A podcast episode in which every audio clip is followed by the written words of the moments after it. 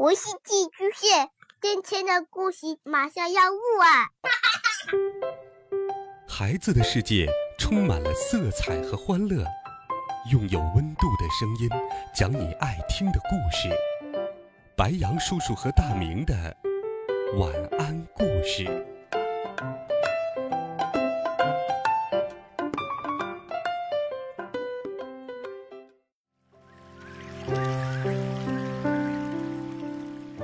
小朋友们、同学们，大家好，欢迎收听白杨叔叔讲故事。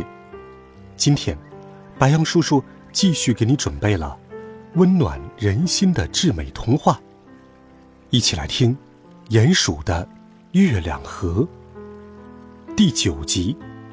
魔法总归是魔法。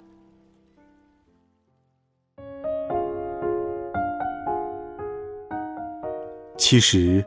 咕哩咕最怕遇到的是麻雀。我对麻雀过敏。咕哩咕对米迦这样说。这是有原因的。咕哩咕原来是住在山上的魔法师，在山上，他有一间很简陋的小木屋，还有就是一顶破旧的黑色礼帽。顺便说一句。咕哩咕那时候是天天戴着这顶礼帽的，从不露出他的光头。想一想，在森林里露出光光的头顶是多么麻烦的事情。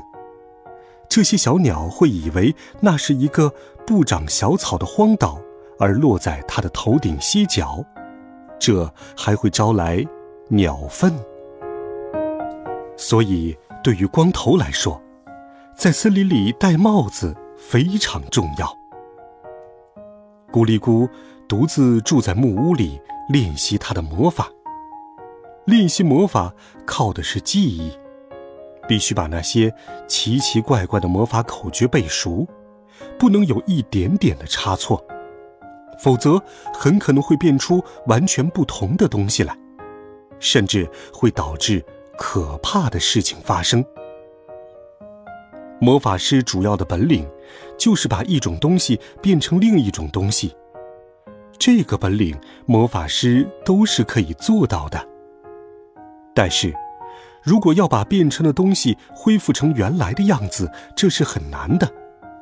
如果想让变成的东西永远变不回去，这也是很难的。到了第一百天，不管你愿意不愿意。魔法都会自动解除。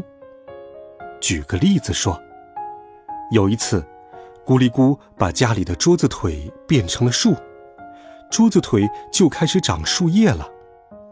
那些树叶有的是绿色的，有的却是木头花纹颜色的。树枝一直从他的屋子里长到了屋外，他那破旧的木屋变成了长着各种美丽树叶的屋子。接着就开花了，再接着就结了青色的果子。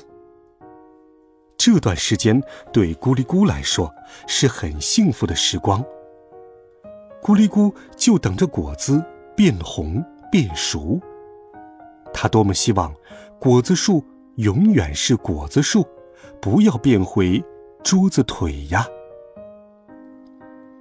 就在这个时候，魔法。到了约定的时间，果子树又变回了桌子腿。咕哩咕本来就没有办法，魔法总归是魔法，永远不会让真的变成假的，也不会让假的变成真的。这是每一本魔法书的第一页上必定写着的一句话。所以。咕哩咕也就吃不成果子了。尽管这样，咕哩咕的魔法也算是练成了。在离咕哩咕家不远的地方，有一棵很大的树，树上住了一群鸟，其中就有麻雀一家。咕哩咕很想在他们面前录上一首。亲爱的麻雀，我很想把我的快乐和你们分享一下。咕哩咕戴着他的黑色礼帽。啾啾，很好。麻雀一家正在鸟窝里闲着没事。我想把你们的鸟窝变成礼帽，怎么样？咕哩咕看准了礼帽和鸟窝有些像，这样变的时候容易一些。麻雀们觉得这真的可以算作是好玩又新鲜的事情，就答应了。咕哩咕啦，嘟哩射啦。咕哩咕的魔法口诀刚刚念完，麻雀一家就惊叫起来。他们的家已经变成了礼帽，礼帽上还扎了几根羽毛。等大家玩够了，麻雀说：“就，还是我们自己的家好。现在给我们变回来吧。”可是，咕哩咕没有学会变回东西的魔法。哦，等过了一百天，魔法消失了，你们就可以得到原来的鸟窝了。咕哩咕说：“就就，这怎么可以？”麻雀爸爸生气了。呃，但是我不能变回来，这是没有办法的事情了。咕哩咕说。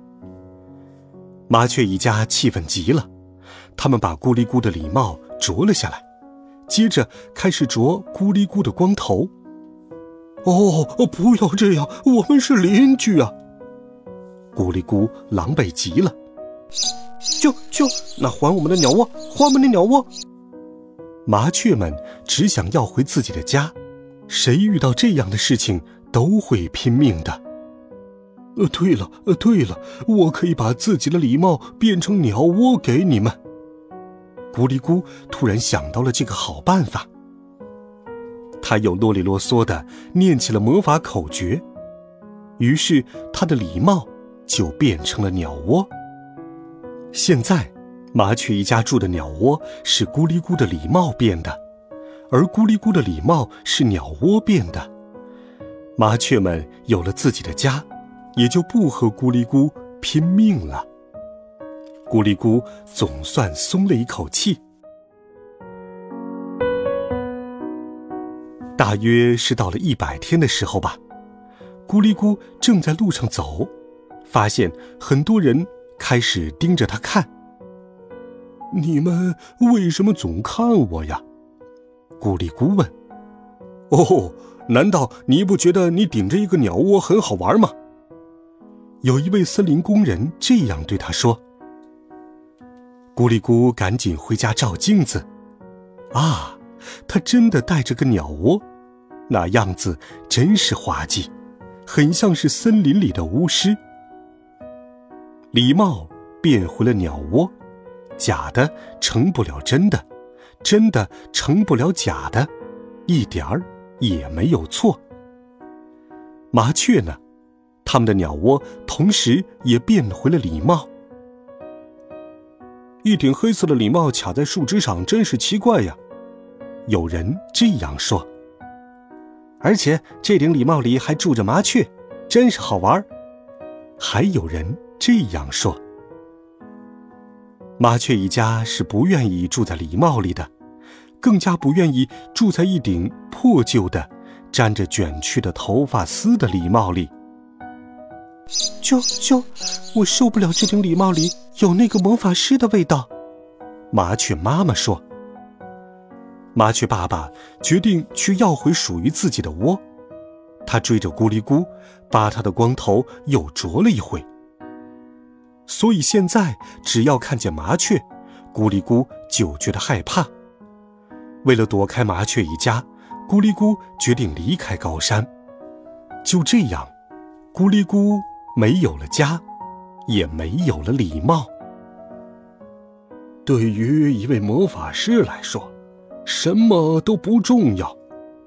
咕哩咕安慰自己说。但是，对于一位到处流浪的魔法师来说，他需要一个帮手，需要一位说话的朋友。这是魔法无法变出来的。